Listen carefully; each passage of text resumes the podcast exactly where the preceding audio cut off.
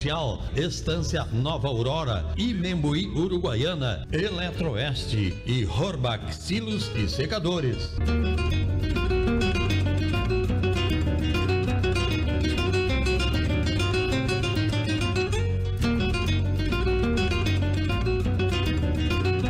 Bom dia aos ouvintes da Rádio Charrua, aos parceiros e amigos do Charrua Rural.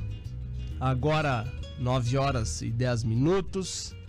21 graus, 24,6 km por hora de vento e 50 e 50% de umidade do ar. Agora, pois é, tá, tá estranho, né? Porque ontem foi 14% e hoje 50, né? Daqui a pouco tem algum eu não sei o que é pior. Eu comentei no programa passado que eu, eu vou tirando base pela, pelo um açude que eu tenho na frente das casas ali. E aquele açude da frente das casas, ele tá hoje na metade. Ano passado, ele tava nessa situação na metade de janeiro. Nós estamos no início de dezembro, então a coisa tá muito osca. Né? E aproveitar que eu tô falando sobre esse tema de, de, de, de que a seca tá osca, ah, fazer referência ao Alexandre Cantarelli, que postou uma, uma, uma imagem é, e fazendo um pedido que eu quero reforçar esse pedido para não se largar a bituca de cigarro no campo, né? E a, a postagem que ele fez foi carregando uma, uma foto, é, fez uma postagem uma foto, é, carregando uma garrafinha d'água, que todo mundo tem que tomar água de monte agora nesse período, com a bituca de cigarro dentro de um resto de água que estava dentro da garrafa. Então, já que tem que tomar água, carrega sua garrafa e se fuma, bota a bituca dentro da garrafa. É uma boa, apaga o cigarro, não fica nada no campo, não tem perigo nenhum, né? Mas é, é muito perigoso. E... Hã? Ah, o cigarro? Não, não, mas é, tchê, se tem coisa pior que faz mal, tu sabe bem como é que é, né, tchê? Vocês sabem bem como é que é. Alambrador? Né? É. Alambrador. Demônio. De cerca fazendo, fazendo fogo de chão pra fazer comida. Exatamente. Não, é, é, é, é, aproxima depois. Pra fazer o comentário. Tá esperando, tá esperando minha apresentação, né? Mas muito bem, fica a mensagem porque ano passado foi muito complicado essa situação é, e que é, nas beiras de estradas também. Então que, por favor, vamos, vamos prestar atenção antes do que a gente, do que foi do ano passado, antes que aconteça do que aconteceu do ano passado. Tive, tive experiência lá em casa, bem por essa questão. Uma, uma, uma fogueira na frente, na frente de casa. Isso aí. Ah, muito bem. O papo de hoje é a gente tentar traçar alguns paralelos com alguns números que foram é, compilados, que foram né, tirados processados né, através do fechamento do benchmark do, do, do GTPA. Né? É, eu acho que é um trabalho de referência e eu acho que vale a gente hoje discutir com a com quem está andando bastante pelo campo e vendo bastante propriedade e vendo realidades que talvez não fechem com os números, né? E que representa, acaba tendo uma representatividade do que a gente tem dos modelos de negócio do Rio Grande do Sul. né? Então acho que fica, vai ser bastante rica a conversa de hoje. E para isso está aqui conosco a Thaís Gonçalves, da Meta Assessoria e Consultoria Rural. Bom dia, Thaís. Tudo bem? Bom dia, Bernardo, ouvintes da Rádio Charrua. Bom, bom retorno aqui conosco, né? Obrigada, sempre bom estar aqui Hum. com vocês, falando de pecuária. Agora vocês dois estão aqui, né? Nós duas. Nós né? duas, nós, vocês duas, exatamente. Nós duas. A Thaís, para quem tá nos escutando ou tá nos assistindo, a Thaís agora tá grávida. É. Né? É, parabéns, parabéns pra vocês, pra família. É uma dádiva. Com né? certeza. É uma dádiva. E também conosco aqui, Pedro Prado, da Virtual Remates. E aí, Pedro? Bom dia. Tive o prazeraço voltar a essa casa. Eu que quando me chamam aqui, eu me apresento. Até transmissão de desfile farroupilha nós já fizemos aqui pela, pela Charrua. Não, tu, tu tá, tá. Esse gogó tá treinado. Eu tô impressionado com a nossa estrutura aqui. gente. Tu viu, sim? Estamos chique, hein? Não tamo quem tá aí grandão. na. Estamos no Facebook? Tamo. Pra quem tá vendo aí, Hum. estamos chique. É. Obrigado pelo convite. É, é um prazer para mim falar de pecuária. eu sou meio crítico em certas situações e a gente acompanha muito de perto porque, ah, primeiramente eu queria parabenizar a Thaís e eu não conhecia ela, prazer estar conhecendo hoje, já vi falar do trabalho. Isso é importantíssimo. É. A informação, eu acho que é tudo. Vamos O, tentar passar alguma coisa aí para tudo. vamos, vamos conseguir, pode ter certeza. O, um dos lemas do desenvolve do grupo Desenvolve Pecuária é a, é a informação é o novo insumo da pecuária, É verdade? né? E é, é de fato, né? Tinha um colega meu, um colega não, tinha um, um senhor muito amigo meu, que ele só- sempre falava a mesma coisa, que não se comunica, se trubica. Isso é um ditado antigo. É considerado fator de produção, né? Terra, capital, trabalho e conhecimento. Conhecimento. Aí. É. Conhecimento. Não, é, e, e acaba que vai ao encontro do que a gente quer conversar hoje, né? É, a gente- eu sempre trago aqui, até posso até ser repetitivo, né? E é, desse trabalho que está sendo desenvolvido pela, pela, pela Unipampa, né? Pelo Ricardo, que representa a Unipampa e tal, formado por produtores, e que se propõe, né? A conversar, a discutir e a se expor dentro de um grupo para trazer benefícios comuns, né? E através disso, que tem, todos os, tem todas as suas é, conversas que são internas e que não saem de lá, né? É, mas são extraídos de lá números que são que podem ser projetados, né? E semana retrasada teve esse fechamento, né, Thaís? E esse, esse fechamento, o que, que tu considera, Thaís, não desse grupo, mas de uma forma geral, de, nas propriedades rurais, números importantes e de forma assim que não precisa ser. A gente não. Números gerais, vamos dizer, né? Que, que são determinantes, que são importantes, que no mínimo o produtor consiga retirar do seu sistema de produção. Tá, o primeiro. Bom, a gente poderia dividir, né, Bernardo? Ah, os econômicos, os produtivos, né? Dependendo do teu sistema, dentro da cria, números chaves. Então, por exemplo, né? Gado de cria e taxa de desmame é um número, né? Se a Uhum. gente olha para prenher só, mas aí muitas vezes o que acontece? Ah, emprenhou 85, 90% das vacas, desmamou 60% de terneiro, né? Então, olhar para o desmame. É, em números mais gerais, é, produtividade é, é um número que todo produtor devia medir, Uhum. né? E é um número que a gente vai explorar bastante, então eu não vou entrar muito Quilos no por número. hectare, te quilos por hectare, Uhum. tá? Produção de quilos por hectare. Ah, A, a gente tá vendo aqui, depois também vamos entrar nisso, mas que a eficiência de estoque ela é importante, ela é a taxa de desfrute que o produtor já conhece, mas medida em quilos. Quantos quilos eu produzi em relação ao que eu tinha lá no início é, da, da minha safra? Então, Uhum. capacidade que eu tenho de gerar excedente em quilos, esse é um número fundamental. Uhum. É, o, o- o meu ganho médio GMD global, a gente fala que, que é um número fundamental, quanto, quanto a gente está tendo de ganhos de quilos é, por cabeça dia dentro do sistema. É um Uhum. número que a gente vai ver que é importante e que números que a gente já falava e que agora estão se confirmando estatisticamente. né? Então Uhum. é, é bem importante. E o grande número, e eu vou sempre defender ele, que todo produtor tem que saber responder no final é, da- da- das contas, literalmente, é o lucro por hectare, quanto sobrou lá no final, né? Uhum. Então são números gerais, assim, vão aparecer outros talvez na nossa conversa aí. Uhum. né? Mas são números que, que ao longo desses sete anos nosso de estudo é, prático, com números reais, eles têm se confirmado Uhum. como importantes e que o produtor tem que explorar eles, o que que, o que que tá influenciando eles e aí trabalhar isso na prática, no pé no barro, né, dentro, dentro das porteiras.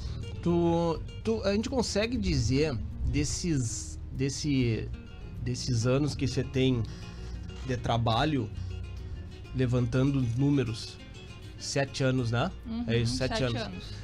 O que, que foi, qual sistema foi mais equilibrado nesses sete anos? Você consegue dizer isso do tipo assim, foi um sistema de cria, foi um sistema de recria, foi um sistema de genética, foi o que que você a consegue? gente tem que ter cuidado um pouco com esse tipo de, de análise, dizer é tal sistema que, que dá mais dinheiro, Uhum, até porque a pecuária, isso a gente falou também, tem muito efeito ano, né? certo. Então, por exemplo, vou te dar um exemplo. Há uns quatro anos atrás, não quero falar bobagem, eu não lembro bem quanto tempo foi atrás, é, uma análise nossa revelou que quem ganhou dinheiro é quem, tava, quem trabalhou na retranca, quem gastou menos. Tá? Tá? Então, Quatro anos o- atrás. Quatro, uns quatro, Foi quatro anos anos atrás. Tu, tu tava, Eu tava, inclusive, A exato. gente conversou e, Isso. e eu lembro que na, na- quando eu rodei a estatística, meu Deus, eu rodei Ah. várias vezes e era isso mesmo, né? É, então, naquela ocasião, o pessoal tradicional da cria ganhou dinheiro. Uhum. Né? E aí tu fica pensando, tá, mas não devia ser a recria invernada, né? É, mas naque, naquele momento lá de, de, de crise e naquele cenário econômico e produtivo, é, esse pessoal se destacou dentro desse grupo de estudo, Uhum. tá? Mas se a gente for falar geral, de forma bem prática, é, o pessoal da recria, da invernada, tem tido bons resultados. Ainda cons- considerando os altos e baixos Uhum. tá? De mercado e, e conjuntura econômica e tudo mais. né? então, se Uhum. a gente for falar, não, uma resposta rápida, direta, prática, o- a Recria é, tem, tem, tem um potencial gigante pelo giro rápido e aí por N, Uhum. N razões. Tem, tem um ponto importante que eu acho que vale a gente comentar, que ela é a definição desse sistema de recria e terminação, ela também vai ser definido se o, se o produtor vai tomar esse rumo pelo tamanho do bolso, porque o grau de investimento ele é muito maior. É. né? É. Então também eu, eu concordo contigo que tem que tomar cuidado em relação É. ao que tem que se a gente vai definir esse sistema é o mais rentável, não é bem assim, né? Exatamente. Porque tem uma questão importante que é a realidade de cada produtor, Exato, né? exato. Eu acho que comenta, comenta. Não, os números têm mostrado que essa intensificação, por exemplo, eu falei de produtividade. Bom, os números mostraram aí, e é uma coisa até meio lógica, maior produtividade, tá? Uhum. é, corrobora com um melhor resultado lá no final. E tu vê que eu não, eu não vou também de novo ser taxativa, tem que ter altíssimas produtividades a qualquer custo também não, Uhum. tá? Mas dentro dessa normalidade, o, boas produtividades, tu vai ter bons resultados econômicos aí no, no teu negócio. Mas aí eu te pergunto, aqui no nosso cenário, aí nós vamos falar de seca, de vida real e não sei o que, como é que tu alcança essas altas produtividades aí, Uhum. né? Uhum. tecnologia, o que, que é tecnologia? Insumo, pastagem, é, o- uma- o básico bem feito no inverno, fugir de um vazio Bons forrageiro, bons, Bons técnicos. E aí a gente pode ficar um dia inteiro só falando só de um indicador produtividade, Uhum. mas ele significa intensificação. Então o que tu falaste é 100% assim, é muito real e o produtor tem que abrir Uhum. o olho com isso. Pedro, tu anda bastante, todo dia. A gente tava, é, olha só, a gente tava comentando e tá aqui, ó, Luiz Eduardo Bedaglia acompanhando, estamos na área. A gente tava falando de ti um pouquinho antes aqui, Que, que lá fora não tem ar-condicionado. então tu, tu te liga aí, viu, Magrão? Que, aliás, parece que tu vai começar a perder o apelido de gordo, já tá começando a emagrecer bastante pela correria. Pedro, tu anda bastante e vê muitas realidades, né?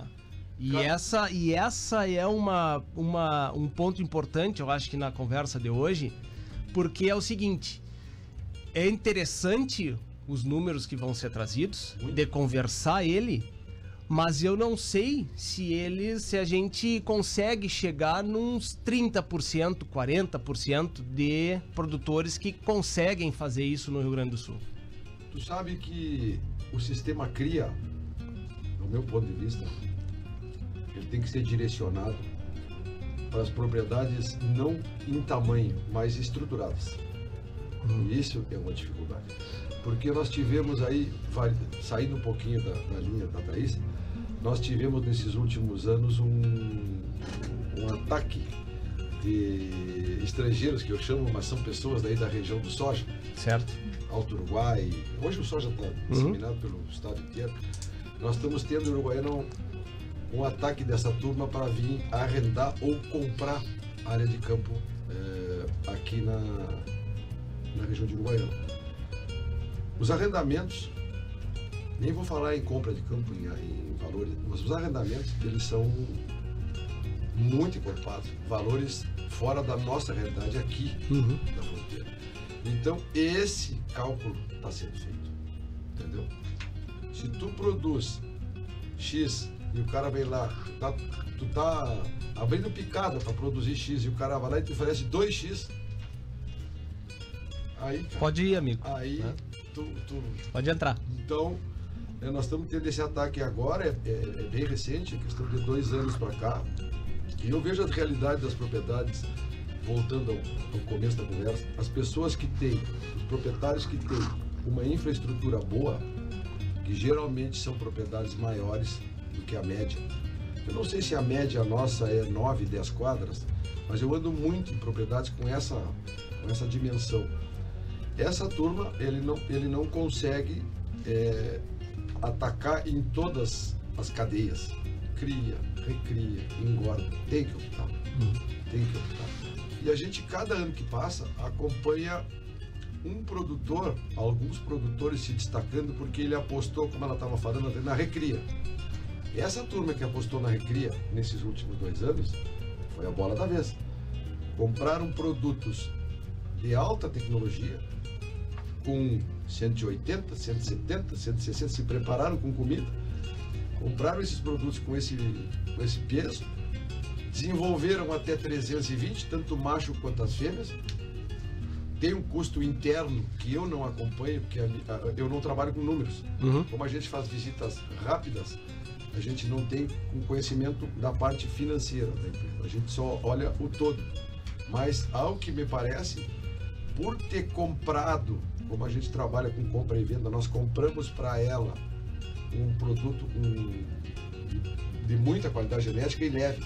Uhum. Ela preparou até os 300, 320 macho para não para confinamento mais, porque os confinamentos foram reduzidos ao extremo no estado, em função do que todo mundo sabe do custo de comida. Uhum. Mas as fêmeas estão sendo super valorizadas.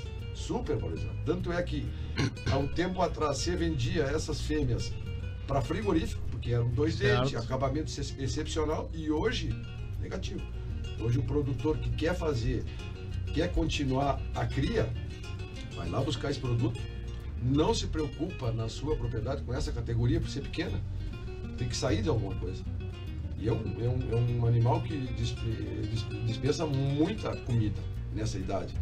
Então, esse produtor que comprou pequeno, vendeu grande para até para o próprio, entendeu? Sim. Ela vendeu para o cara e acabou é? lá voltando para casa. Uhum.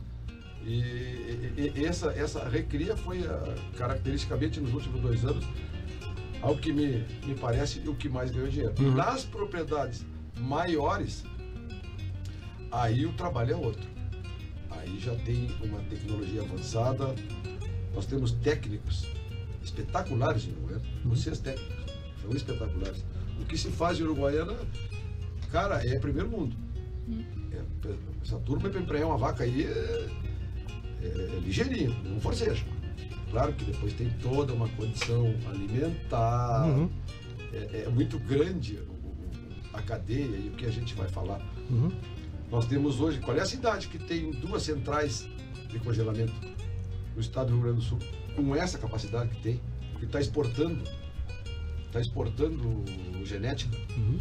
Então é um quadro amplo é, e eu admiro muito essas propriedades. É, é, é, eu não quero, é, não é porque a pessoa tem uma propriedade pequena que ela não possa ser produtiva, mas eu tenho acompanhado que nas propriedades mais desenvolvidas, com maior tamanho, aonde tem uma agricultura junto, desde que, porque a integração pecuária-lavoura, eu sinceramente, cara, pode posso até estar sendo crítico, não consigo ver um produtor sendo lavoureiro e o outro produtor sendo pecuarista ter uma integração tão tão ampla como deveria. Uhum.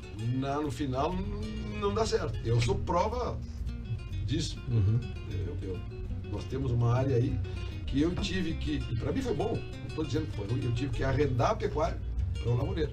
Uhum. Eu não consegui desenvolver minha pecuária dentro da lavoura. Eu sabia que ele tinha que fazer aquilo naquela hora. E eu estava, até certo ponto, entre elas, atrapalhando. Uhum. Entendeu? Então Uhum. eu tive que sair para áreas eh, mais de pecuária, áreas mais duras. E aí me desenvolvi super bem. Uhum. Então esse, esse caminho que eu já não sei nem há um ano. Não, eu, de uma sabe coisa por quê? eu outra, Sabe o que, que eu acho legal, é, Pedro? Que é o seguinte, ó. Eu, eu, eu não, não sou é, jornalista, eu, eu sou metido aqui. Então, um programa onde a gente pergunta, responde, pergunta, responde, ele fica monótono, ele fica. é, é, é, ele fica muito é, com uma viseira, né? Para trazer para nossa realidade. E o que, que eu acho que eu faço que faz com que quem está nos escutando consiga entender mais ou vivenciar mais. A gente, eu trago mais experiências É, pessoais, sabe? Experiências pessoais. E o que tu falaste, eu acho que é super importante, né? Trazer a tua experiência do que tu vivenciaste, porque enquanto técnico, né? É, tem, a gente conhece histórias, é fácil tu dizer o que tem que fazer. Né? Ó, isso aqui é o melhor. Mas tu fazer, na tua realidade, tu vivenciar aquilo é totalmente diferente. Né? Muita trava. Tem. E eu vou ter. Aí eu vou ao, vou ao encontro do que tu falaste. De, da questão da experiência e do lugar de cria, que eu comentei há uns programas atrás também. É por uma experiência que eu tô vivenciando é, há, um- há um tempo. Ela. O, eu tenho me apaixonado pelo gado de cria, porque é apaixonante. Não Todos. tem quem, quem É, vivencia é, não, não não, tem. se apaixona Quem por essa situação. pecuária, Quem trabalha vaca com reprodução, né? cara, É. é, eu, a minha tese, o meu caminho na faculdade foi reprodu- foi Uhum. reprodução. É. Então, é, e eu tenho vivenciado isso, tenho pegado um gosto muito grande e tenho visto uma questão muito importante, que é a segurança do negócio do gado de cria, tá? Mas o meu tamanho de propriedade, ela não permite que a minha única propriedade tenha gado de cria. E aí vai o encontro do que tu dissesse da média, pequena propriedade. Se a gente for no modo é, é, legal, né, onde estão os números, até quatro módulos rurais aqui no nosso município é considerado é, pequena propriedade. A partir de quatro módulos rurais é considerado grande propriedade, tá? Então, é grande, mentira, média, propriedade. é média. média propriedade, tá? Só que nessa média propriedade, e aí vamos colocar 500 hectares, fazer cria é difícil. É, Não é porque volume é muito importante. escala. Escala? O que determina, um dos determinantes na, na, na, na- na cria é a escala. Exato. E o que, que eu acho que é importante da gente é, é, trazer e cada vez mais é, conversar sobre isso? É a necessidade que você tenha de conversar mais entre produtores, de se achar parceiros para que negócios se viabilizem. É. Tu pode ter uma propriedade pequena e média, ter um parceiro e ser rentável dentro dessa propriedade com gado de cria, desde que o modelo seja bem definido sobre isso. E, né?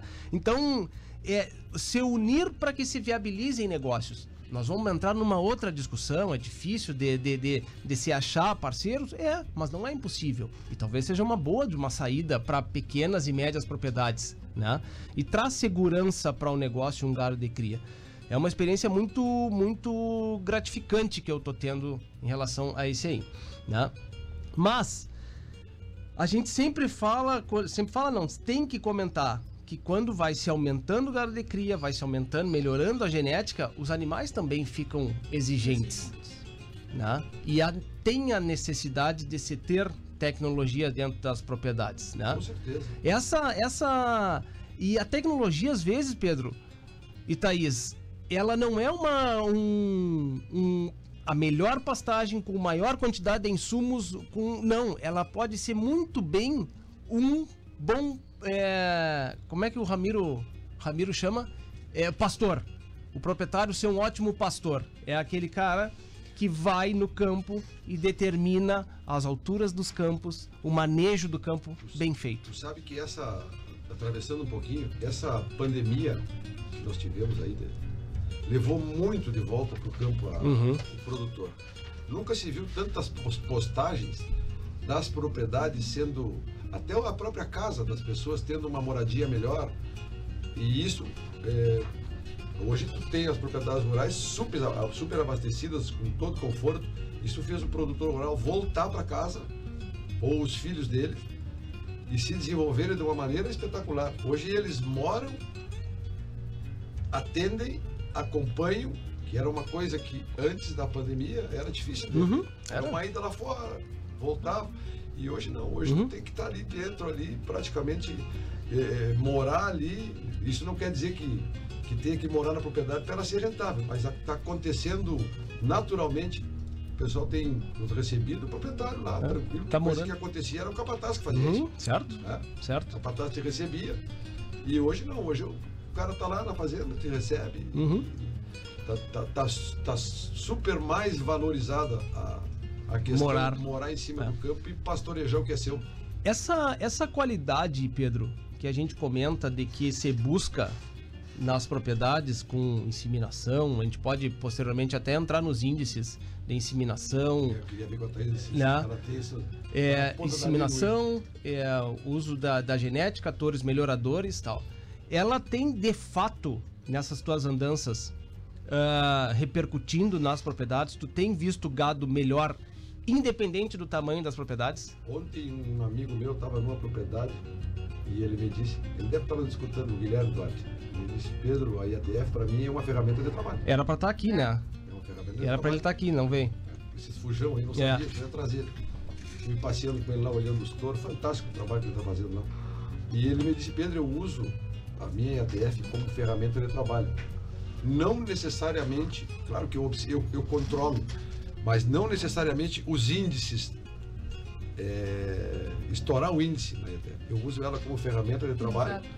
pelo melhoramento genético, pela redução um pouco de, de touro, Uhum. para usar, pelo acompanhamento do gado. Meu gado passa por mim é, semanal, de de 10 em 10 dias eu estou acompanhando, ele está aqui dentro da mangueira comigo. Uhum. Então a IATF me, pro- me proporciona tudo isso. Esse é o lado bom. Lado, lado B.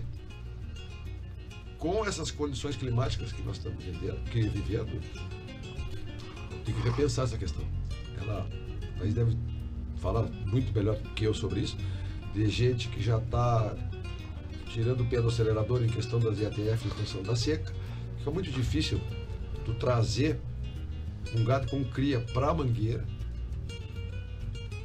e nesse, nessa condição de vacas com cria fazer essa inseminação aí. Uhum. É, é, é, isso me preocupa. Uhum. O sol na cabeça, não sei se os índices são, são, são tão altos. E voltando ao tradicional touro no repasse, porque se não for dessa forma, eu acho que vamos levar um pau aí na, Uhum. na, na, na ETF. Nesse ano, eu não sei como é que foi dezembro, janeiro passado, ela, ela tá, com, uma- Uhum. tá afinada aí para nós passar. Tu Mas tem esse, esse- é, acho esse é o caminho. Só fazer um comentário, um comentário antes, assim, acho que pro produtor que está nos ouvindo é importante. É, a IATF, repetindo, ela é uma ferramenta. E assim como qualquer outra tecnologia. Então, às, às vezes, o produtor coloca em cima, por exemplo, da IATF, toda a expectativa de sucesso do seu negócio. né? Então, inde- independente do tamanho. Uhum. Não, eu, o, a IATF vai salvar. Não, o que emprenha a vaca é a comida. Né? As condições básicas. Agora, né, já puxando um, um gancho, a gente vai devagando aqui, né? Eu também sou assim. Nós estamos falando de cria de terneiro, né? Outra, a cria nunca mais vai ser a mesma. Aquela cria extremamente tradicional daquele terneirinho mal criado, Uhum. ela tá morrendo e vai morrer. E aí entra num, num tema de Deixa eu te teu. perguntar uma coisa, depois tu segue desenvolvendo. Ah. Ainda existem as inseminações tradicionais? Existem, poucas, mas existem ainda. Principalmente, eu vou dizer, lá para os meus lados, lá em Livramento, tu cruza lá no- nos corredores do Carcavo e tu vê o pessoal cuidando. Rodei parado cuidando do seu? cuidando sil, existe. Existe. Então é- existe essa pressão no mercado, a cria mudou também. Por mais que nós, nós atendemos aí, ontem eu estava numa, numa empresa, num pequeno produtor que está ajustando o gado de cria, não quer sair, e eu como técnica jamais vou chegar lá dizendo tu tem que sair, porque o, nos meus números a recria que ganhou mais dinheiro, não vamos ajustar por meio de parceria, de melhorias, o básico bem feito, ajustar o teu sistema para atender o mercado mais exigente, que hoje é de um terneiro é, com valor agregado. O terneiro nunca mais vai valer o que valia lá no passado. Né? A cria, ela tá indo, a gente sempre fala isso para áreas marginalizadas, é, mas não é uma tecnologia que vai salvar ou matar de- o, o, o sistema. E aí volta lá para o início que nós falamos, conhecimento. né? É Ah. tomar decisões com base É no- na vida real, no contexto. né? Então, assim, mesmo que eh, eu tenho a cartilha, né, que a gente sai da faculdade com ela pronta, já aconteceu agora de interromper protocolo no, no meio do caminho, ou ao contrário, vamos aumentar o protocolo, essas vacas não vão entrar em cio natural nem a pau. Então, é a importância do conhecimento de sentar o produtor, os técnicos ou quem, os conselheiros dele, quem ajuda, e tomar decisões baseadas na vida real, no, no- no É- contexto. É, é tão difícil a gente tomar decisões nas propriedades. E aqui é tão fácil na mesa. né? É, é o que eu que o cara comentei. senta e conversa Exato. abertamente sobre o assunto. É. Parece que estamos num psicólogo. E lá na Mas propriedade falta rural. psicologia nas propriedades, sabia? Acho Acredito. que lidar com gente. Eu acredito. Falta psicologia. Eu acredito. E aqui na mesa a gente expõe, põe números, Quase um divã, põe né? o que a gente acha, e lá na propriedade tu do fica olhando pro rural. cara, o cara olhando pra ti. É, Podia botar o teu programa. exatamente. Tia, leva, leva. Tia, olha só. Aqui eh, eu acho que é tua propriedade, vou te dar uma opinião. Escuta esse programa aqui. leva- Né? Leva o Já leva, podcast. já leva um, como é, um comprimidinho. É, leva o comprometinho, dá uma, dá uma tranquilizada, mas escuta isso aqui. Porque é o seguinte, né? É, é as, a- as tomadas de decisões, elas, sem dúvida nenhuma, elas têm que ser imediatas, algumas vezes imediatas, mas tu sentar uma vez por semana e tomar as decisões, o que, que vai acontecer? Olha, estamos prevendo É isso, difícil. né? É, é tu, e é, é difícil, e tem, mas tem que acontecer, né, Pedro? Porque senão, o que, que acontece? Eu vou te dar outro, outra, outro exemplo, vivenciado. Ah, nós tomamos uma decisão de que gado de cria tinha que entrar em pastagem. Tá? Gado de cria na pastagem. E qual é o objetivo? É desmamar terneiro com 300, 350 quilos. Ah, é difícil. Não, tá bom, é difícil, mas esse é o objetivo. Eu, tenho, eu vou traçar um objetivo. Ele é atingível. Nós não estamos falando nada utópico. Ele é atingível. Tá bem. Aí, o que que acontece? Ah, semana passada, quem tinha que determinar isso que não era eu, tomou uma decisão pelo estado de que se viu as vacas, de como elas estão, de que, de que reserva alimentar elas têm no corpo, né? De gordura, de peso, né? De estado corporal dessas vacas, o que, que ia se fazer. Já tinha se determinado antes de que a gente não ia mais fazer IATF. Só que o estado das vacas e o como nós estamos programados para frente nos permite, Permite. fazer isso. Permite. Então, tem que fazer. Uhum. Né? É uma Porque ferramenta. é, é a ferramenta para ser Exatamente, utilizado. De exatamente. acordo com o que tu comentaste. Ela tá, entrou pela boca essa condição para a vaca poder servir novamente. Né? É, e os terneiros são tão, tão coisa mais linda, os terneiros. Né? Mas é uma questão que foi é, uma, uma previsão do que poderia acontecer lá antes. Três meses atrás, quando se ia implantar as pastagens de verão. Tá? E momentaneamente, momentaneamente não, é, é, instantaneamente, numa, é, na semana passada, você viu. Aquilo que você pensou aconteceu. Então, o que estava programado para não se fazer, vamos fazer. Porque as vacas tendem a responder. Né? Então, é importante aquele planejamento anterior. Né? Sabe que o técnico, nós, a gente tem que adquirir a confiança primeiro do, do produtor. À medida que ele confia em ti, as coisas acontecem. Uhum. Então tu precisa de um período. Tu, tu não chega lá e adquire a confiança dele. É.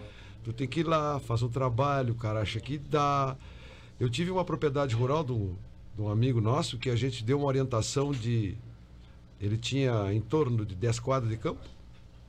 Tinha cria, recria, invernada, tinha tudo. E o, mas um cara muito inteligente. Um cara muito.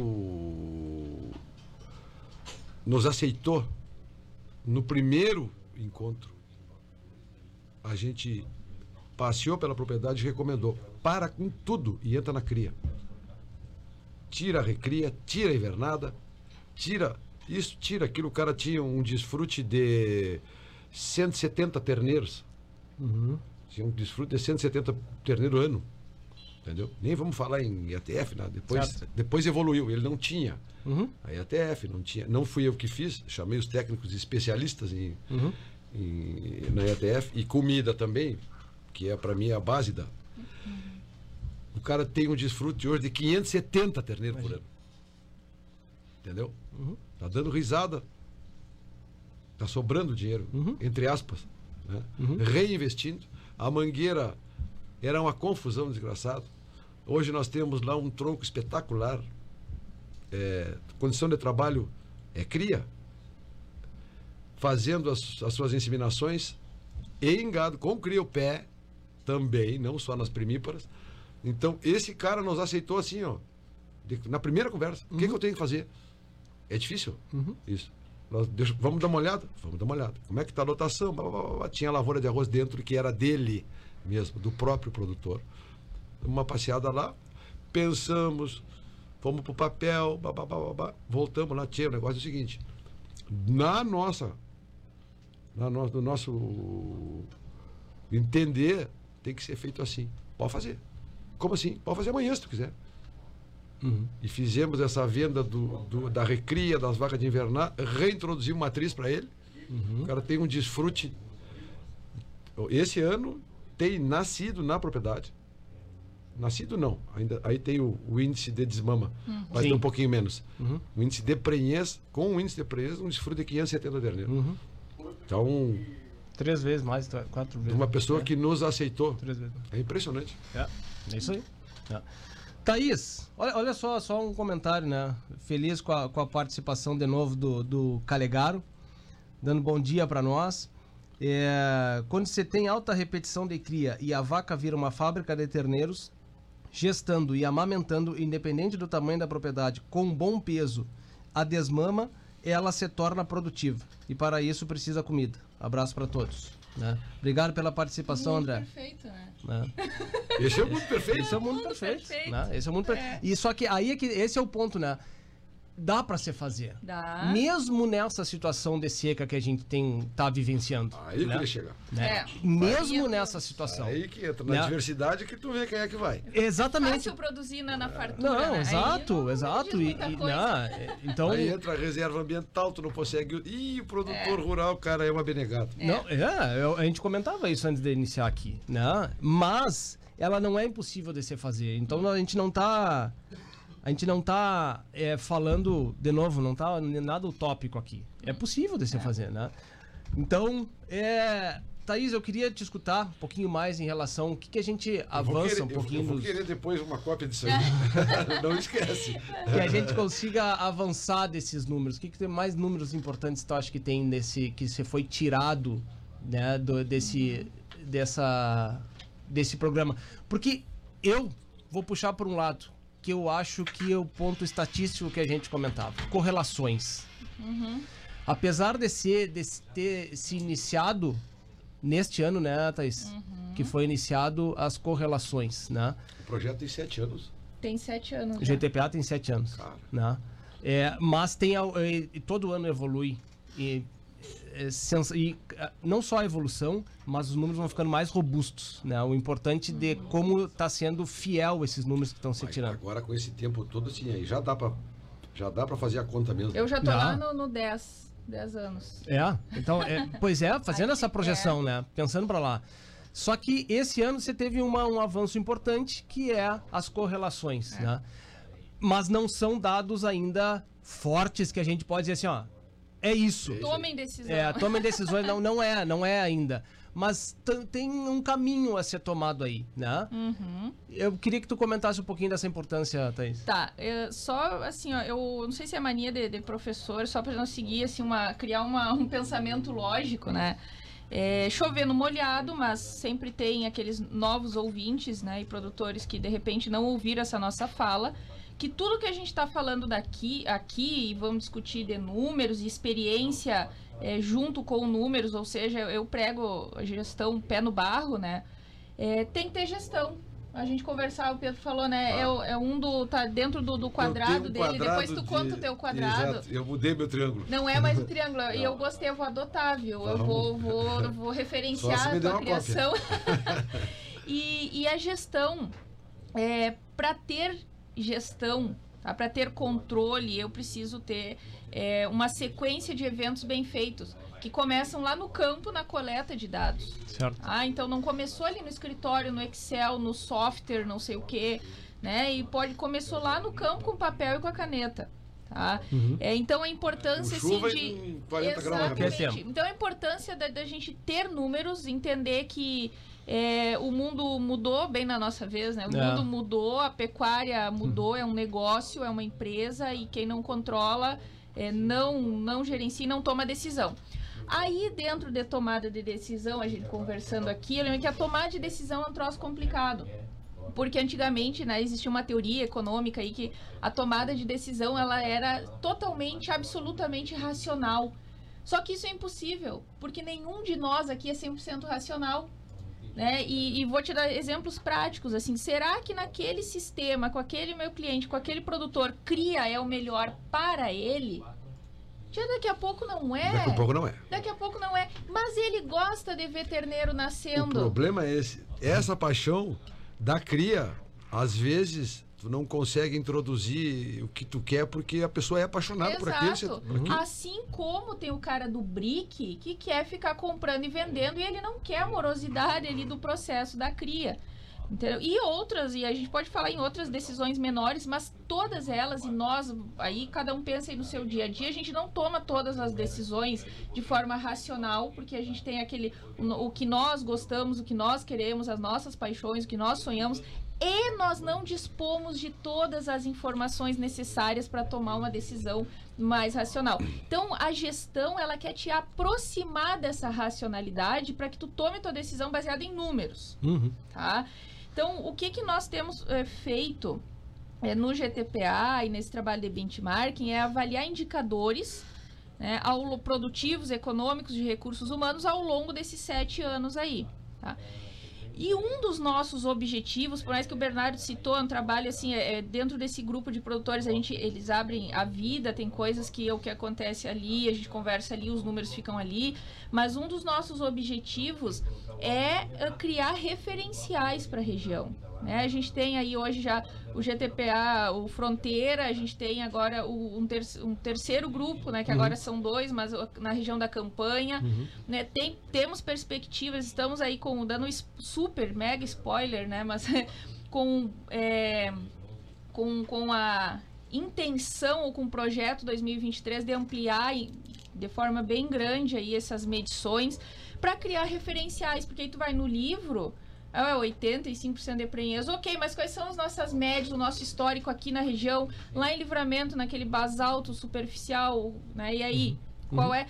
E, e aí nós temos trabalhado então esses números. E aí uma evolução disso são as correlações. E aí o que, que é isso? A gente está submetendo esses números a testes estatísticos para que não tenha o, o nosso vício de técnico de dar uma puxadinha, olha esse número aqui, o cara teve a prenhez e teve esse outro, eles se, eles se relacionam. A gente tem a tendência de mostrar só o que deu certo. É, Ah, exatamente. exatamente. E aí tem, e, e tem algumas coisas que. Exatamente. Então, como a gente tem alguns anos de números aí, de submeter esses números à estatística, e o que, que a gente quer no fritar dos ovos? É uma resposta para a seguinte pergunta: ó. o que que explica os bons resultados? Isso é uma correlação estatística, é o que os indicadores aqui, os indicadores que a gente mede, é, eles se correlacionam com quais? E aí eu vou te dar um exemplo. A gente falou em produtividade, né? Que, que é o, o, número produtivo da pecuária. Uhum. O que que se correlaciona com a produtividade? O que que tá, o que que quando eu aumento a produtividade aumenta ou diminui junto? E aí eu vou te, vou te dizer aqui o que que a gente tem encontrado, né? Mas a produtividade extremamente relacionada ao ganho médio diário. Então eu tenho que produzir isso, ah, mas é, é óbvio, sim, mas tá lá nos livros. Aqui a gente tá falando no, no nosso É mundo matemática, real. né? Vai somando. Exatamente, É são produtores reais com situações reais, né? Está relacionado com a eficiência de estoque, ou seja, com a minha capacidade de produzir quilos. E aí eu achei muito interessante, eu gostei disso aqui, na, nos bastidores a gente conversava. É, outro número que apareceu ali é, impactando a produtividade foi é, a presença de pastagens de inverno dentro das propriedades. Qual é o nosso gargalo? Se for falar num sistema extensivo, inverno. Inverno. Inverno. Nosso campo nativo de verão, bons campos nativos, eu sei que agora a gente tem aí, é, agora, né? Mas nós convivemos com a Noni. Bons campos nativos, assim, dão ótimos ganhos. Nosso E vem salvando a pátria. Vem salvando a A pátria. Noni vem salvando a pátria. E, A o- vai- e vai ser um outro eu ano. tava numa visita do produtor e nós estamos assim, ó, apaixonados por aquele. Exatamente. Tá sendo um- os potreiros ali que estão com, com o Anone, até eu eu nunca pensei em falar isso como técnico, até tem que ter cuidado, né? Tem. Mas, Mas é a realidade. salvo, é a realidade. Mas a realidade é essa. Salvo pelo Anone, então lá as vacas. Proteinado com a Noni? Tu entendeu? Vou então, trazer- estratégia. Feito às vezes é melhor que perfeito. Uma realidade de uma pessoa que ah, eu ainda não conheço, é nosso ouvinte, seu José, vou fazer referência aqui, seu José Bonifácio. Seu José Bonifácio, semana passada, passada ou retrasada, postou um vídeo vendendo uns, uns, um- Novilho. uns novilhos gordos. Angus. Angus. Coisa mais linda. E o sistema dele é em anônimo. É, e aí o produtor vai ouvir, né? Ah, então a gente tá induzindo a plantar. No... Não, Não. é a usar. É a realidade da propriedade, Exato, usar o que tem. trabalhar em cima disso. É E o que aí. Exato, aqui a pastagem de verão apareceu também. Então, o que, que isso vai nos mostrando? Vai criando certas convicções de coisas que a gente já falava. Então, a produtividade é um dos números eh, chaves. Ela está relacionada a quê? A, a estratégias mirabolantes? Não, a uma pastagem eh, de inverno bem feita e bem manejada, o tu pasto sabe- bem plantado e bem Tu colhido. sabe que a gente às vezes tem que dar uns conselhos para alguns produtores que não plantam azevém. Que tem alguns que não acreditam, falam em às vezes vem porque tem que, Uhum, tem que investir. claro. Tem que adubar. Mas o que chega na época de verão quer plantar uma pastagem de verão. É. Que é Não duas fazer- vezes maior não o quis custo. fazer, Muito não maior quis fazer custo. uma vez lá atrás. E eu vou fazer uma pastagem de verão. Para aí, cara, senta, vamos. O básico bem faz feijão com arroz primeiro. Né? Então, assim, uma boa pastagem de inverno, é, é, com um bom manejo dessa pastagem, altura, saída, adubação, uma coisa que, que os produtores têm citado e que a gente na prática aí do dia a dia nas propriedades a gente vê, mas os produtores têm relatado, especificamente no GTPA, foi isso. Né? A gente foi estudar as empresas que tiveram melhores resultados, né? Para passar o ensinamento para os outros. E aí o A, o B, o C e o D tiveram excelentes, vem tendo ao longo dos anos excelentes resultados de produtividade. O que, que eles fazem? Vamos aprender com eles. A super tecnologia que eles usam é a pas- eles investiram mais nas pastagens. Eles têm adubado. Ontem eu conversava com, com um cliente e falei, tu é produtor rural, tu é pecuarista, antes tu é agricultor, tu planta pasto. Tu tem que colher pasto, tem que ter uma colheita eficiente, então vamos, vamos trabalhar esse manejo, vamos trabalhar a implantação, vamos trabalhar o planejamento, o plano A, B, C.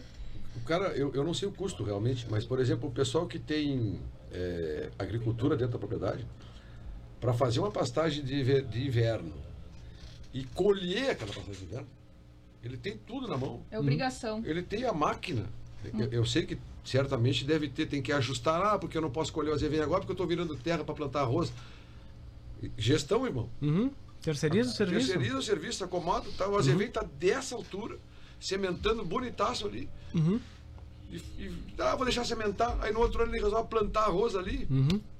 Não usou Então, nada é daquela Conhecimento e gestão, cara. é- E a gente olha de fora Uhum. e tu vai. Fulano, vai colher a semente. Não, porque. Vou colher porque vai fazer cama, ano que vem eu vou plantar arroz em si. Pode até estar com razão. Mas me contesta, pelo menos. Uhum. Me, diz que, me diz que eu não vou fazer isso porque é aquilo. Tem, Então- tem outro ponto da questão de, de- das reservas, né? Tu pode guardar é, é, dentro da própria vaca essa reserva. É fazer com que ela chegue nesse momento que nós estamos num ótimo estado Exatamente. corporal para que passe o período de escassez alimentar. Essa realidade Exato. Não é fácil. A gente acompanha, às vezes, touros comprados por É um preço de mercado. Preço de mercado aí de 15 a 20 mil reais. Uhum. Aí ele vai para as vacas, trabalha. Tu, vai, tu pergunta pelo produtor, pro produtor em, a- em maio, cadê os touros? Pá, não sei onde é que estão, estão aí.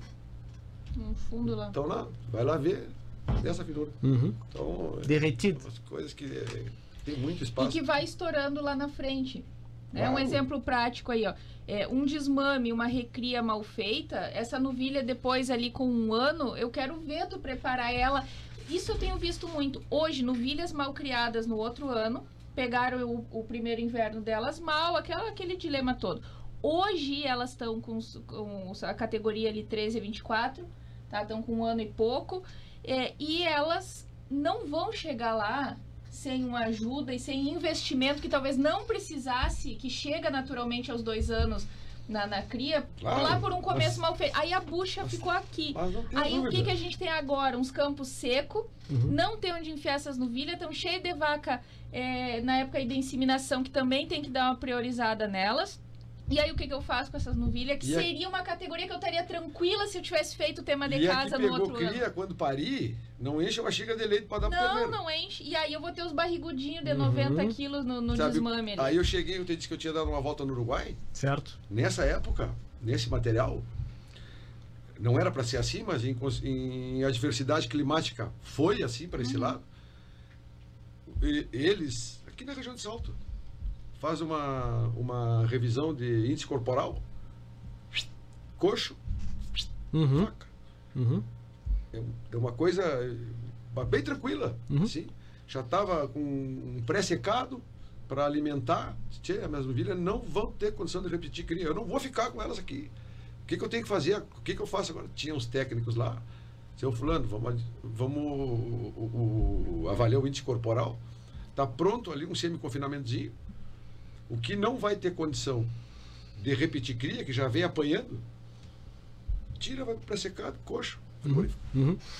Vamos, eu quero, quero entrar nessa questão, porque é uma, um, um dos pontos que quando você comenta para se avançar nas, na, em rentabilidade dentro das propriedades é melhoramento genético desses animais. Bom, existem propriedades. Certo, certo. É uma boa conversa. É? São 10 horas. Vamos pro. Já? O Roger tá me chamando. Vamos, vamos, então, vamos pro comercial agora, Roger. E aí eu sigo a linha de raciocínio depois e aí eles, eles respondem. Você está na Rádio Charrua. FM 95.1. A sua melhor companhia. Desde 1936.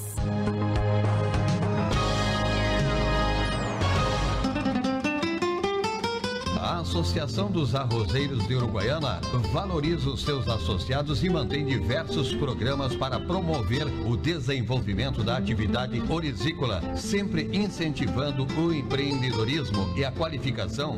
Temos orgulho de nossos parceiros que participam ativamente do nosso agronegócio. Braços fortes que produzem o alimento, geram renda e criam oportunidades. Você que cuida também da sua lavoura, merece uma instituição que cuide bem de você. A Associação dos Arrozeiros de Uruguaiana. Desenvolvimento se alcança com trabalho e parceria. Agrocomercial Saúde e Nutrição Animal, uma empresa que conhece a rotina do produtor rural e que está sempre alinhada em contribuir no foco da produtividade, com trabalho forte e conceituado que se difunde em todos os segmentos da cadeia produtiva, com uma linha completa e variada de produtos veterinários, rações, minerais, proteinados, energéticos, sêmen, sementes e fertilizantes. Venha nos visitar. Aqui nosso parceiro é você. Em Uruguaiana, na Setembrino de Carvalho 404, entre Flores e Andradas. E em Alegrete, na Barão do Amazonas 276, em frente ao Hospital Militar. Acesse www.agrocomercialonline.com.br. Estância Nova Aurora, tradicional criatório das raças Erifor e Brafor e ovinos ideal. Produz animais com as mais modernas técnicas de reprodução, ganho genético, rigoroso programa de seleção, sanidade e bem-estar animal. A Nova Aurora informa seus clientes que comercializa touros Brafor e Erifor diretamente na propriedade. Agende sua visita 3412 4033 ou 99607 1050, e-mail campanha nova aurora arroba uol.com.br. Mesa é sucesso total. E na panela ele rende muito mais. Soltinho, branquinho, não tem outro igual. Arroz requinte é gostoso demais. Requinte, requinte no almoço e no jantar. É saboroso, muito fácil de fazer. A gente logo sente pelo paladar. Escolha requinte e você vai ver. Na mesa da família tem que ter requinte. Arroz requinte, gostoso demais. Na mesa da Atenção, produtor rural, a Imembuí chegou em Uruguaiana. A Imembuí Alimentos oferece uma completa estrutura de assistência técnica com profissionais capacitados, proporcionando orientação precisa e segura para melhor aproveitamento e rendimento das lavouras. Contamos também com a parceria das melhores marcas de insumos e defensivos agrícolas do país. Solicite ou faça uma visita na filial em Uruguaiana, Estrada BR 472, número 100. Atendemos também Itaqui região. Imembuí frango e alimentos, presente na agricultura, auxiliando o produtor. Instalando o Integro em sua lavoura, você pode monitorar seus levantes hidráulicos à distância em tempo real, podendo acessar os dados dos equipamentos a qualquer momento através de um celular, tablet ou computador, com diversos modelos à sua disposição. O Integro se adapta às suas necessidades. Integro, tecnologia nacional desenvolvido em Uruguaiana pela Eletroeste. Eletroeste, a energia que você precisa. Na Flores da Cunha, 2350. Quase ninguém está dando trabalho para essas pessoas assim que estão na rua, essa coisa toda, né? Que não tem condições de trabalhar melhor. E aqui a gente proporciona tudo isso. Depoimentos como o da Carmen, de Santana do Livramento, só são possíveis pois associados investem seus recursos no Sicredi. Acompanhe no canal do YouTube da Sicredi Essência histórias de projetos do Fundo Social que promovem o empreendedorismo e geração de renda.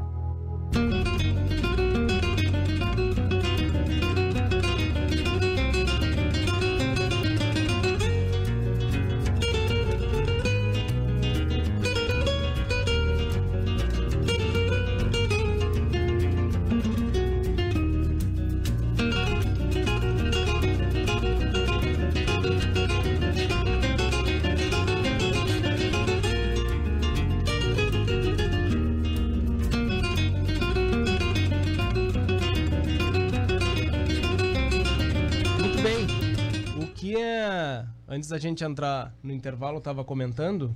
Só fazer referência aqui a Suzana Lopes, acompanhando direto de livramento. Foi entupiu aqui. É? Excelente explanação.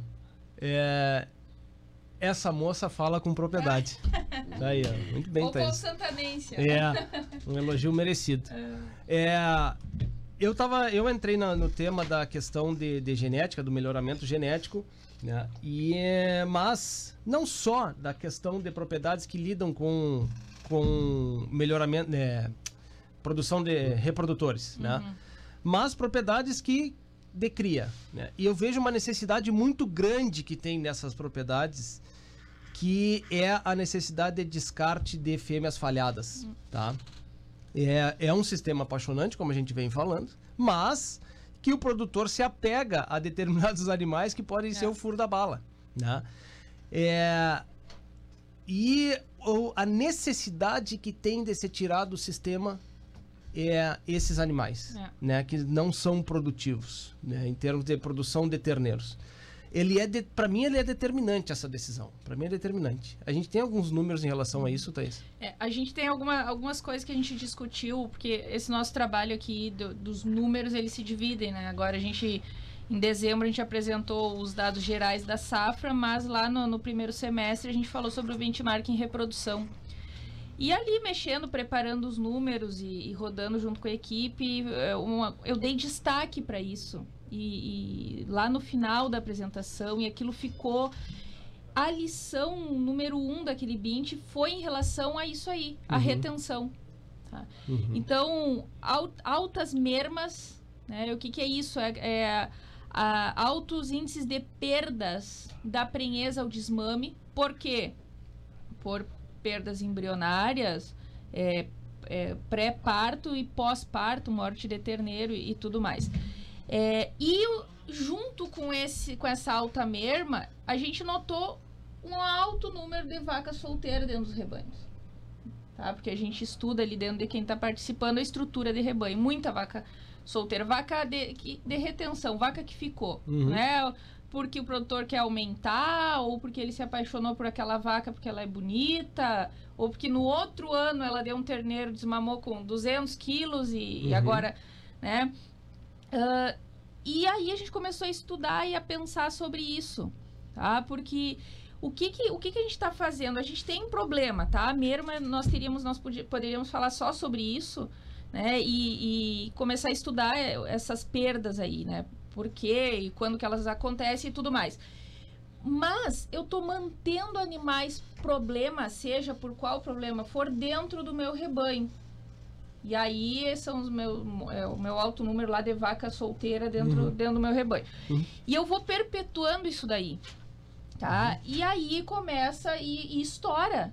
E estoura, porque depois eu vou ter é, animais subférteis, se é que a gente pode falar assim, emprenha um ano, emprenha outro, tá? E, e a gente agora, esse ano aí, a gente começou com essa análise aí, com a gente viu que o pessoal tá caminhando para esse lado, a gente começou a olhar melhor para isso, a gente foi medir como é que a, a merma se relaciona com o lucro, o lucro Uhum. das propriedades. Como é que esse, esse, essa perda reprodutiva está relacionada? E a gente encontrou algumas coisas aí, aonde, por exemplo, desculpa, a redução de 1% na merma aumentaria em 22 reais o lucro líquido por hectare das fazendas. Isso é um dado que nós encontramos, Uhum. tá? Então, essa, essas é as correlações que a gente vinha Exatamente, falando, né? só que agora com dados reprodutivos, Certo. tá? Então aquilo que a gente viu lá no início do ano, pessoal, acendam a luz amarela, estão retendo muita vaca, vaca problema, as mermas ano a ano estão aumentando, né? Aqui na região, historicamente, nos livros, nos mostra ali 8% é o máximo de perdas né, ne- nesse período. Aqui a gente tem propriedades com 20, 20 e poucos por cento. Sério? Sério? Esse tem sido, tem sido é médias, assim, exatamente. E uma é média, uma média geral, vamos trabalhar com 12 a 15. Imagina 15%. Exatamente. Então, por isso que eu falei, cuidado com a taxa de prenhez. Porque depois lá no Na desmame... sinalação, na é na outra. sinalação, É outra exato. história. Então a gente já a gente conseguiu mostrar nesse ano e o ano que vem a gente vai poder falar com mais propriedade, porque a gente vem preparando mais análises eh, mais robustas. Mas é isso aí, então, reduzir 1% na merma afeta. Agora, tá, eu não vou me deter nesse número, porque esse número específico, 22 reais de lucro para cada 1% da merma que eu reduzi, é para esse grupo. Mas o que que isso nos mostra, né? Que a merma está correlacionada ao Lucro. lucro, das propriedades de cria. Uhum. Assim como a taxa de desmame está correlacionada também com o lucro, aumentando o lucro vê, né? das propriedades de cria. Uma Ah, coisa mas- que tu não vê. Exato. E coisas que a gente fala, né? A gente fala, a gente tá falando aqui, propriedades de cria, tem que se adaptar, né? tem, que, tem que criar estratégia para produzir melhor. Para quê? Para ter lucro. Uhum. É isso que a gente quer agora, parece que é pecado essa palavra, né? A gente está numa, num- numa época difícil.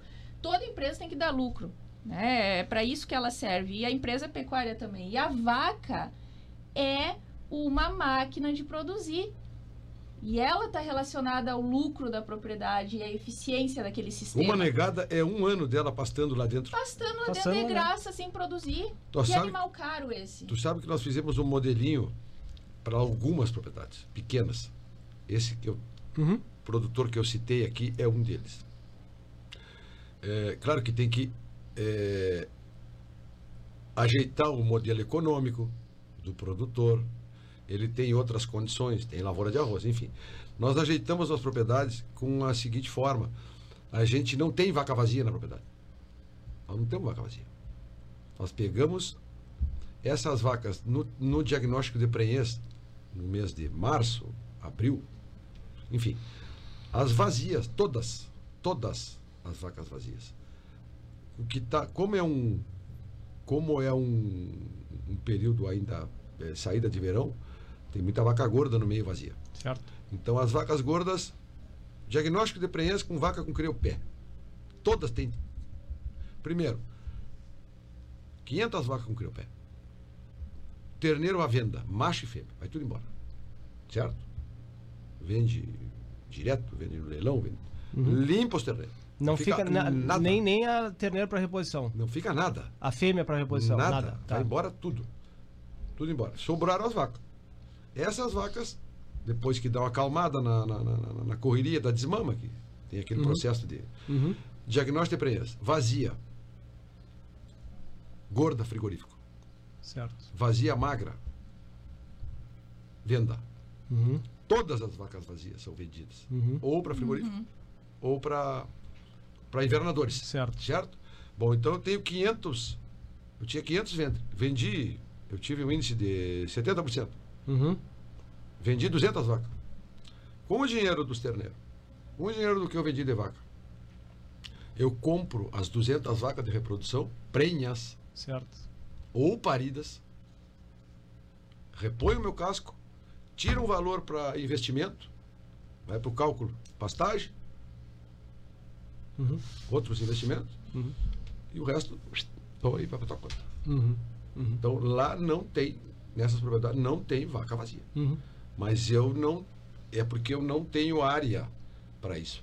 Se eu tivesse área, certamente o gado é Braford, é maravilhoso, eu ficaria com as fêmeas. Certo. Pelo percentual de fêmeas, eu não tenho condição. Uhum. Então, esse é o modelo que nós criamos para umas propriedades menores. Cara, e, e tem muita coisa por trás, mas Claro. assim, sendo rápido, é, tem andado. E olha, olha o que eu comentei que pode Olha. vir ao encontro do que é, tu, tu tá do, do modelo assim. Daqui a pouco tem um produtor vizinho que conhece essa situação de que tu E tá as comentando. Não, não, não. O, o próprio proprietário, dono desses animais, propõe ou o, o vizinho se aparece lá e "Tia, faz o seguinte, eu retenho Parceria. parceria. Claro. Entendesse? Claro. Eu não tenho a condição, mas e- os dois vão sair ganhando. Não, Né? Os dois vão sair E ganhando no nessa situação. que tu tá falando, esse ano, eu esqueci desse detalhe, esse ano já está reservado uma parcela de 150 fêmeas para ficar no vizinho. Pois é. Entendeu? Então, aí, ó, aí vão ser criando os modelos. Porque o que, que é importante, ao meu, ao meu ver, nessa, nesse modelo? Tem um risco nesse modelo que é trazer para dentro da propriedade animais que tenham algum problema reprodutivo, né? Esse tá, tá inerente ao modelo do É, negócio. é. Aí vale de vocês trazerem de boas, né? Faz parte do É, jogo. Faz parte e do entra jogo as desse aí. parcerias aí também. Eu conhecer o histórico, ter gente. Exatamente, é aí que entra a questão da compra, É. né? Agora, se tu tem um parceiro ali do lado, tu vai conhecendo todo o histórico desses animais que tu mesmo produziste, né? Tem gente que tem área do vizinho, que é um produtor. Aí, aí eu acho uma integração legal. Tem área do, do vizinho que não tem pecuária. Exato. Não tem pecuária. Ele só tem lavoura de arroz. Aham. Uma área que cabe a minhas terneiras perfeitamente. Eu posso trabalhar com ele, fazer um azevém de, de a meia, condicionar Uhum. os valores, trazer de volta. É, é, é a conversa é. É, são essas é- é possibilidades que vão ser Muito, criando dentro dos muito. modelos de cria, né? É. E, e, tchê, e aí tu, não, tu entra numa questão bem legal que é, tu não fica vendo que, a, que o passo do vizinho tá mais verde.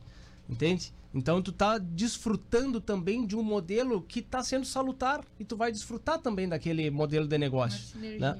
Então tem uma, exatamente, tem uma sinergia. Gente, a gente tá, tá chegando no final do nosso programa, né? Eu acho que foi extremamente rico. Pedro aqui quando chegou disse assim, ó, não, vocês vão levando e eu vou indo. e eu disse, "Tchê, esse que é a questão que vai ser rica essa discussão. Exatamente por isso. Por mais que a gente tenha dados fundamentados, a gente tem que trazer para a realidade. Exato. Isso aí acontece nas É. outras propriedades, que eu acho que acontece e não acontece também. Exato. Pela, É, está vendo que o Pedro está fazendo Por isso. que acontece? O que está acontecendo e o porquê? E dentro de que realidade? Uhum. tem que ter cuidado até nas comparações. Eu Uhum. sempre falo isso, né? Uhum. Muito bem. Thaís, obrigado pela, pela participação. É sempre muito gratificante ter, ter, ter, ter aqui para a gente poder conversar, né? Parabéns por esse novo momento de vida aí, vocês duas, vocês três, né? O maridão também. É. Já né? tem nome? Helena, Olha aí, bonito, bonito. a menina do agro é, aí. é, é, é a Thaís e o Manuel, como é aquele nome do autor é, da, da Globo, de novela, que só tinha as Só Helenas? As Helenas, né? Manuel. Carlos. Manuel Carlos, exatamente, né? Você tinha as Helenas de Manuel. É. Obrigado, Thaís, pela participação. De novo, mais uma vez, parabéns pelo trabalho também que está sendo composto pelo Eu que GTK. agradeço pela oportunidade. Eu sempre falo, eu sempre vou falar o quanto é bom estar aqui, o quanto eu tenho um carinho enorme aí por esse trabalho e por falar de pecuária e a gente junta as duas coisas, fica melhor ainda, né? Uma ba- melhor forma aí de começar o sábado, de terminar a semana. É muito bom te ouvir também pessoalmente, Pedro. Então, isso aí. Uhum. Um bom final de semana para todos nós. Muito bem. Pedro, da mesma forma, é, é sempre muito bom quando tu vem, porque é, é muita história.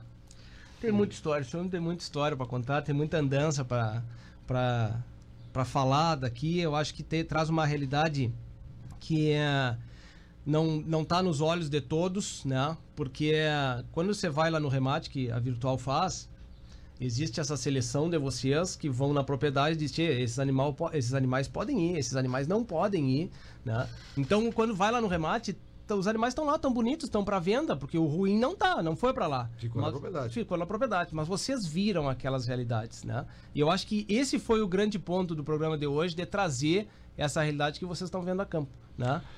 Cara, eu, eu- Cada vez que eu venho aqui, eu me enriqueço. Eu aprendo muito. Eu vou roubar esse, essa, Esses dados. esses dados dela aí. É, a gente se enriquece muito com conhecimento. É, Conhecimento é, é fundamental. E o teu programa, a gente. Prova disso, a gente está na estrada aí, está sempre escutando o programa. Eu queria agradecer. Fiquem com o meu quadradinho, que é alimentação, genética, gestão e bem no meio trabalho. Não adianta só estar. Tá... Te agradeço demais pela, pela, pelo convite. Thaís, foi um prazer imenso. Não te esquece da minha. Dos teus dados. Obrigado, cara, Né? pelo convite. Era isso. aí. Valeu, vi- obrigado, Pedro. Né? Parabéns pelo trabalho de vocês também. O Gordo tá, tá junto, né? É uma equipe grande, tá sendo bem feito o trabalho, bem divulgado. Acho que poder, tu fazia, poder fazer uma propaganda desses remates. Cara, tu sabe que eu, eu, eu, eu tava vendo é, uma mulher um homem. Uhum. Estamos 50%. E eu tenho orgulho ali da minha empresa de dizer que eu tenho mulheres lá na empresa. Uhum. Algumas não têm técnica eh, específica para campo, é técnica para venda.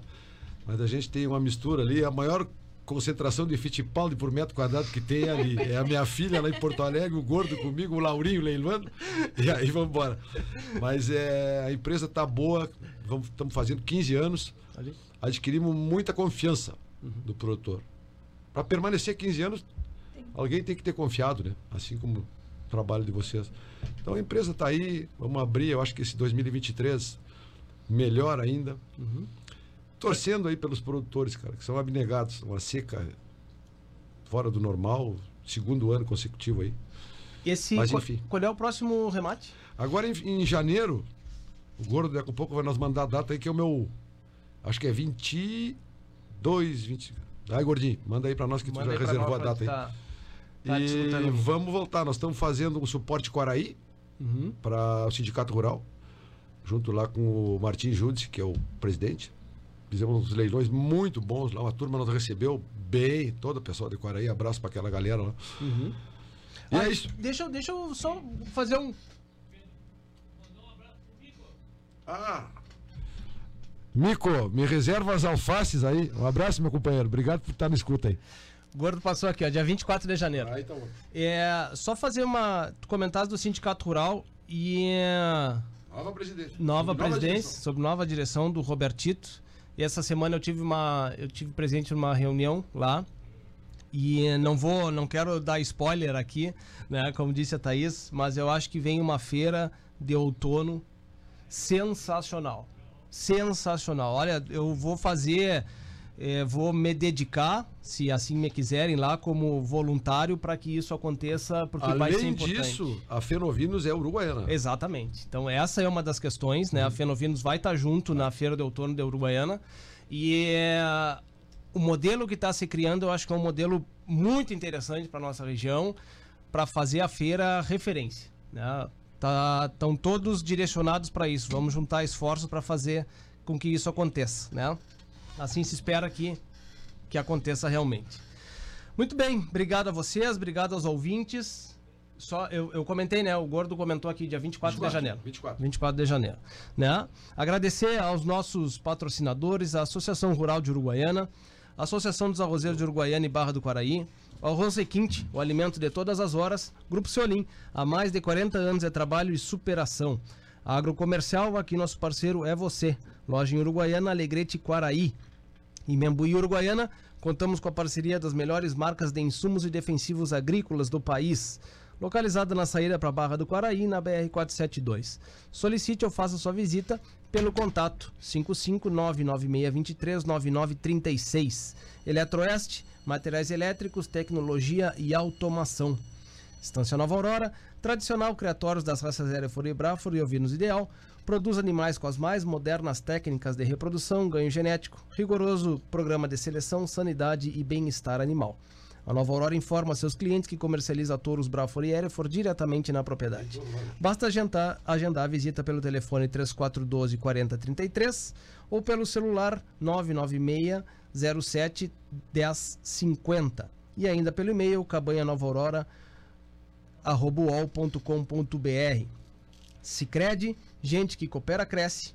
Meta, assessoria e consultoria rural É uma empresa especializada em gestão de propriedades rurais com sede uruguaiana em Santo Antônio das Missões. Contato pelo telefone 55 99906 4614. É o teu, né, Thaís? Esse É o meu. teu, esse é o teu telefone, né? É o meu. aham. Horbach, produção de silos e secadores para armazenagem e secagem de grãos e sementes. Atua há mais de 50 anos de- no mercado brasileiro. Representante de toda a fronteira oeste, nosso parceiro Moacir Lemes. Contato pelo telefone 55 999 66 7476 e Renascer Biotecnologia.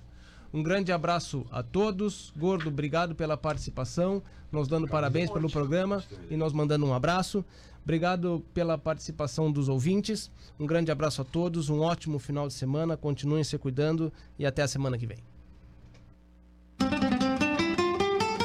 A Associação dos Arrozeiros de Uruguaiana valoriza os seus associados e mantém diversos programas para promover o desenvolvimento da atividade orizícola, sempre incentivando o empreendedorismo e a qualificação. Temos orgulho de nossos parceiros que participam ativamente do nosso agronegócio. Braços fortes que produzem o alimento, geram renda e criam oportunidades. Você que cuida também da sua lavoura, merece uma instituição que cuide bem de você. A Associação dos Arrozeiros de Uruguaiana. Desenvolvimento se alcança com trabalho e parceria. Agrocomercial Saúde e Nutrição Animal, uma empresa que conhece a rotina do produtor rural e que está sempre alinhada em contribuir no foco da produtividade, com trabalho forte e conceituado que se difunde em todos os segmentos da cadeia produtiva, com uma linha completa e variada de produtos veterinários, rações, minerais, proteinados, energéticos, sêmen, sementes e fertilizantes. Venha nos visitar.